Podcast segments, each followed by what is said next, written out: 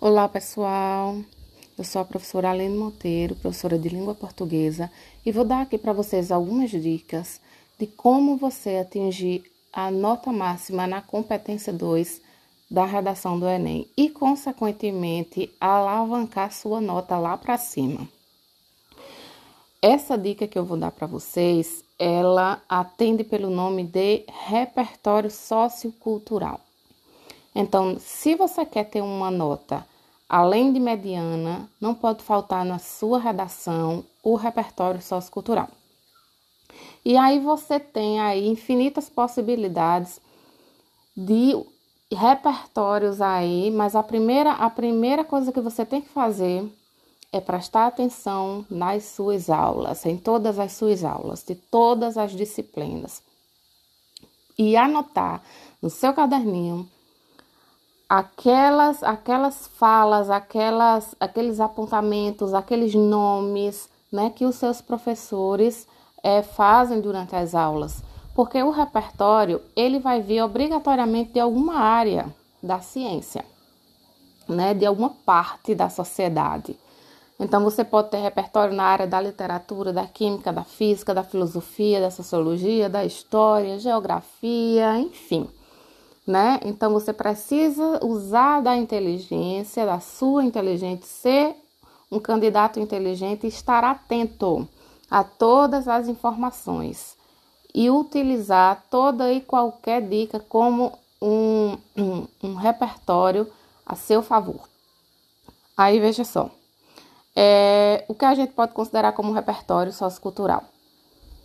Uma indicação de um filme, uma citação, uma série, né, um, um dado estatístico, uma música, um poema, tudo isso pode ser repertório. Né? Só que o seu repertório precisa obedecer a três regrinhas aí, três critérios aí.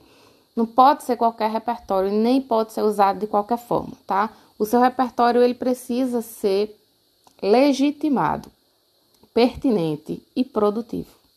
Então, assim, ele tem que ser pertinente no sentido de que você não pode usar um repertório que não tem nada a ver com o que você está discutindo no seu texto, né? Então, esse repertório ele tem que ter uma relação com o que você está dizendo, ele tem que ter pertinência dentro do seu texto.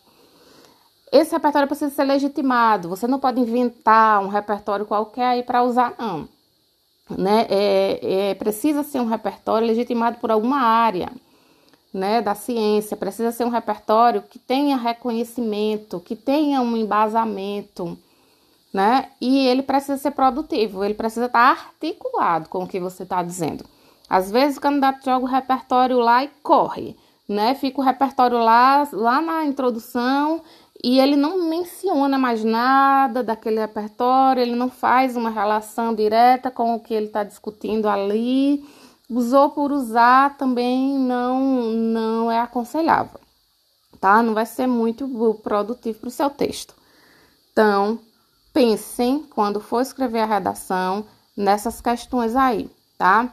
É, pesquisem, leiam muito, assistam filmes, séries, estejam por dentro das atualidades, perguntem aos professores, indicações. Existem citações, uhum. por exemplo, por exemplo, que elas se encaixam em vários temas, né? O mesmo repertório, a mesma citação, você pode usar para vários temas.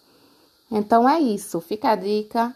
Se liguem no repertório, não deixem de usar, mas uhum. usem com inteligência. É isso, até a próxima.